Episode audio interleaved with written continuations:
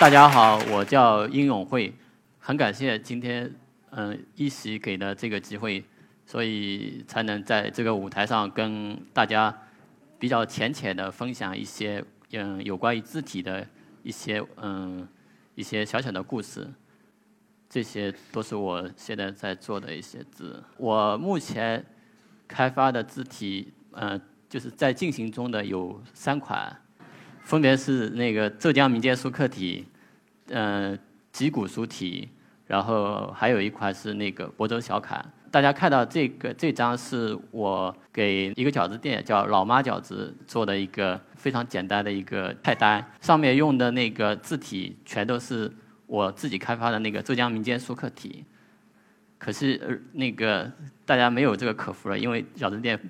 在不久那个刚刚关门了。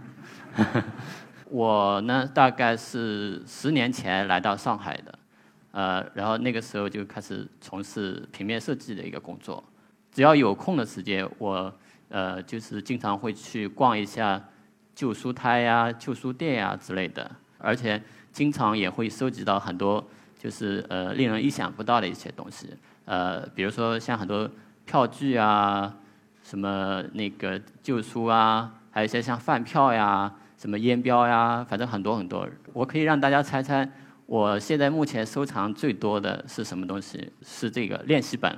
因为呃大家看到的这些练习本，几乎都是上个世纪六十到七十年代的呃那些产物，然后。也有一小部分是民国的，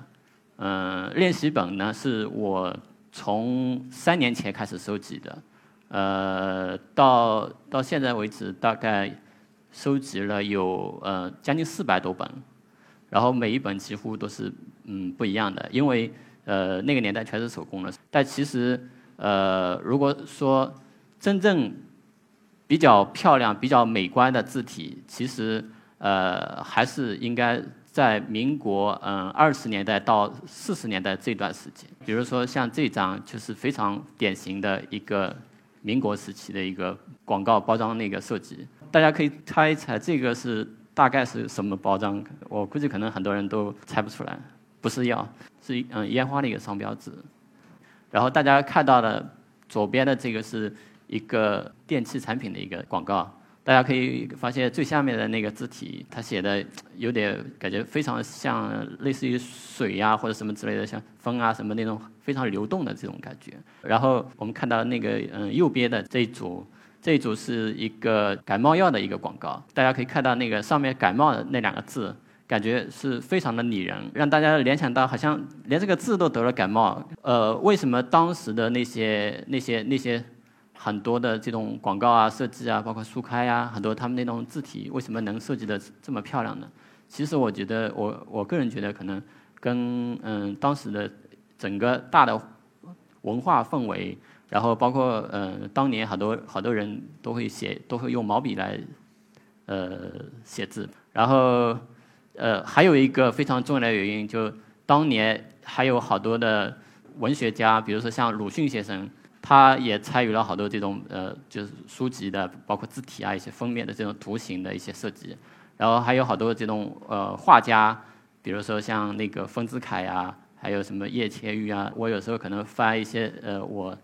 原来收藏的一些旧书啊，什么可能有时候偶尔会里面书里会夹着一张，哎，那个嗯以前的烟卡或什么，上面也有很多很漂亮的字体。还有然后。呃呃，有一次我在我原来收藏的有一本那个书里面是呃一九一九五四年版的那个呃大众医学的一本那个杂志里也发现了有一张这个发票，哎，我当时觉得这个发票那个做的做的非常漂亮，它这个发票的右边就是竖排的那些很多小的字，这块字体是呃从民国一直延续下来的，就是非常经典的一块仿宋叫。嗯，巨增仿宋。这块仿宋是当年那个嗯杭州的有嗯两兄弟叫丁氏兄弟，他们他们那个就是设计开发的，然后后来这套是被上海商务印书馆那个收购了，收购了之后，然后就是呃大力推广，然后就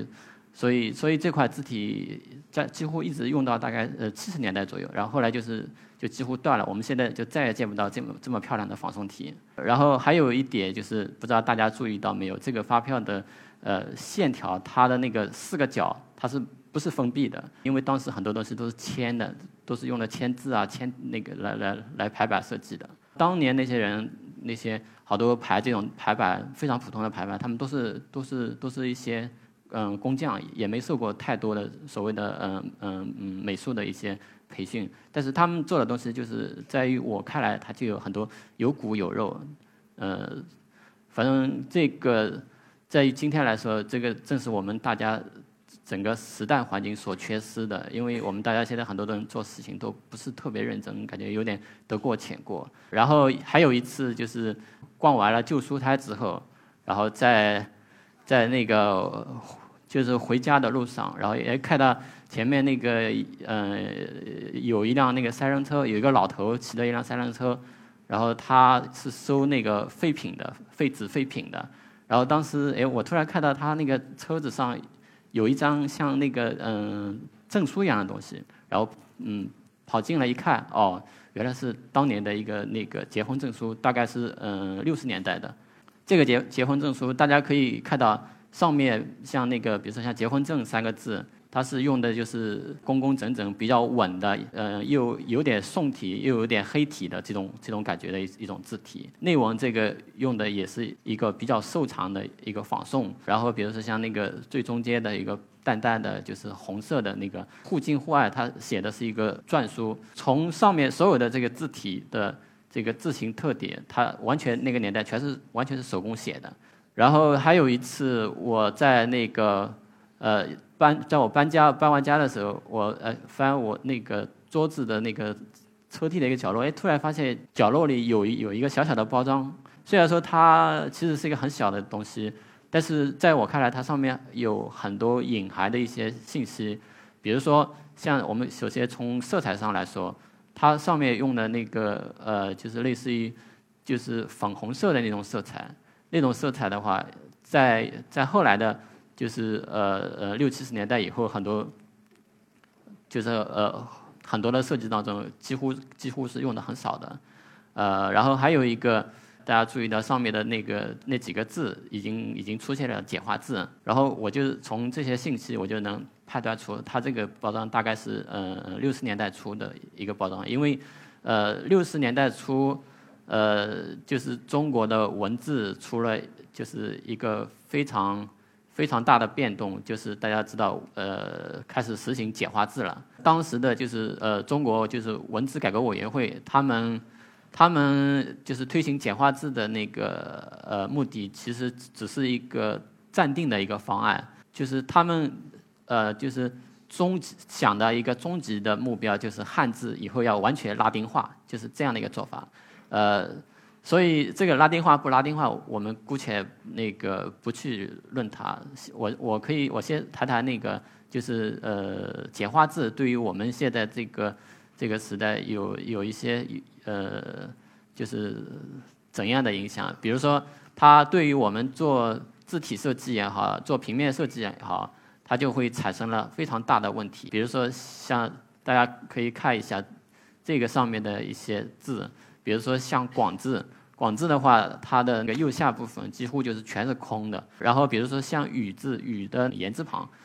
这个言字旁完全是从草书过来的，所以它对于做字体设计来说是一个非常大的一个考验，因为它你不管怎么设计，它总感觉好像感觉啊不稳，感觉像完全要倒掉的这种感觉。然后类似的这种偏旁，还有那个，比如说像金字旁，还有像那范的这个左边的那个十字旁，都有这个问题。除了这些，因为原先汉字最早都是正正方方、横平竖直的，然后因为简化字出现了之后，然后几乎都是我们就出现了，就是大量的就是很多笔画是完全是斜的。就比如说像大家看到的这个“背”，还有比如说像“抽”啊，他们很多这种笔画就会出现很多这种这种斜的笔画。讲到这里，就是当年六十年代初就开始文字开开始简化之后，然后到了呃六十年代中期，呃就开始开始出现了文化大革命，然后文化大革命就整个全国很多的包括色彩啊、字体啊，好多东西都开始变得高度的统一化。比如说大家看到的这张图上面的那些字体，这些字体看上去非常的硬，然后像这一类的宋体，就是有有点像宋体，但是看上去又有点像黑体的这种字体，当年就就非常的多。它曾经出现在我们中中国，就是呃。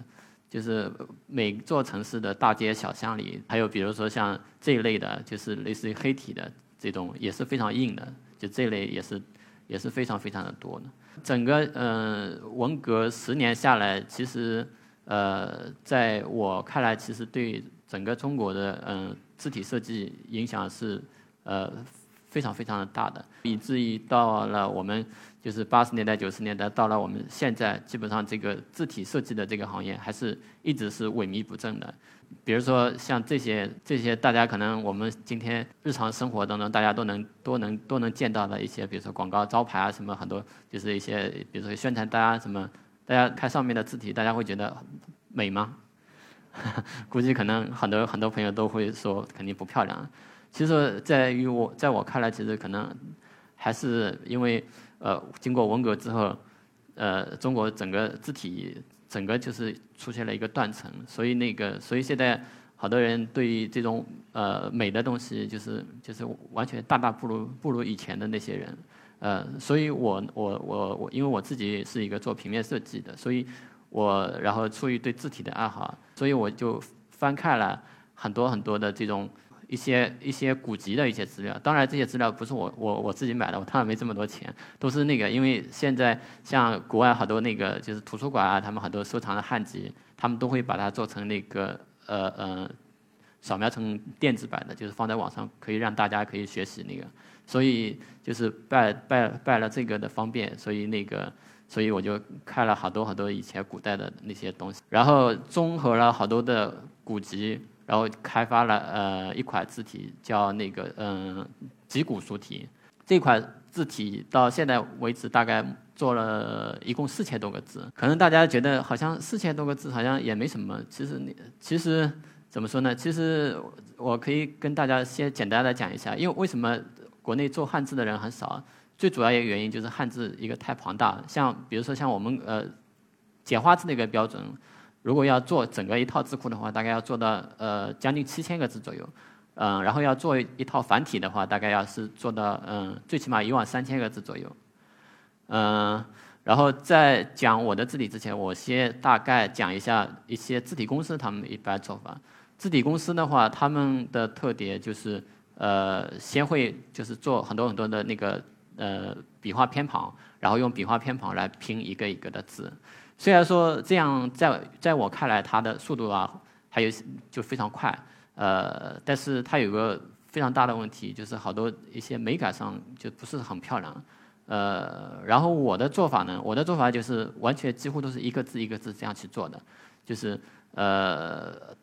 完全是利用嗯业余时间去做的，所以从呃从零七年做到现在，就就几乎这套字才做了做了这么一点点。呃，我想如果这套字要以后要做完的话，最起码还要在五六年以上。呃，其实像我这样子，就是在很多朋友看来，就是呃一个字一个字这样子去去雕琢的话，感觉好像完全是像一个艺术家的做法。呃，但是在我个人看来，其实。呃，我这样做字的方法其实更像以前古代古代工匠的一种做法，所以我其实更愿意把自己称之为汉字字体的，就是一个字体匠、字匠的一个这样的一个身份。呃，其实，在我们现在的虽然说已经电脑非常普及的一一个社会环境当中，还还存在很多很多的这种呃，完全用手工来来来。就是呃写字体的一些就是民间的字体工匠，就比如说，因为我是那个老家是浙江象山的，所以我从小就能经常能见到这些渔船的上面的很多他们写的那些船号，感觉好像全是三角形的，带棱带角的。呃，然后还有一次我在浙江嗯那个就是武义的一个古村庄里发现，就是在一户一户农户家发现一个这个。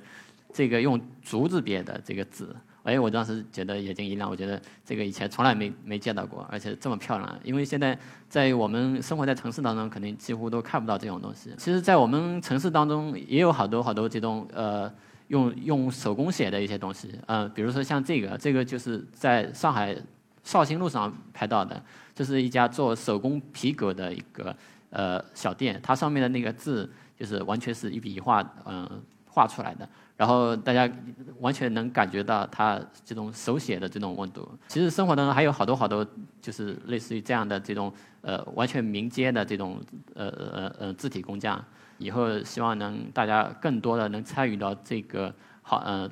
字体设计的这个行业，呃给我们整个中国本身大家呃非常非常非常匮乏的一个字体社会能增加更多更多的字体样式。谢谢大家。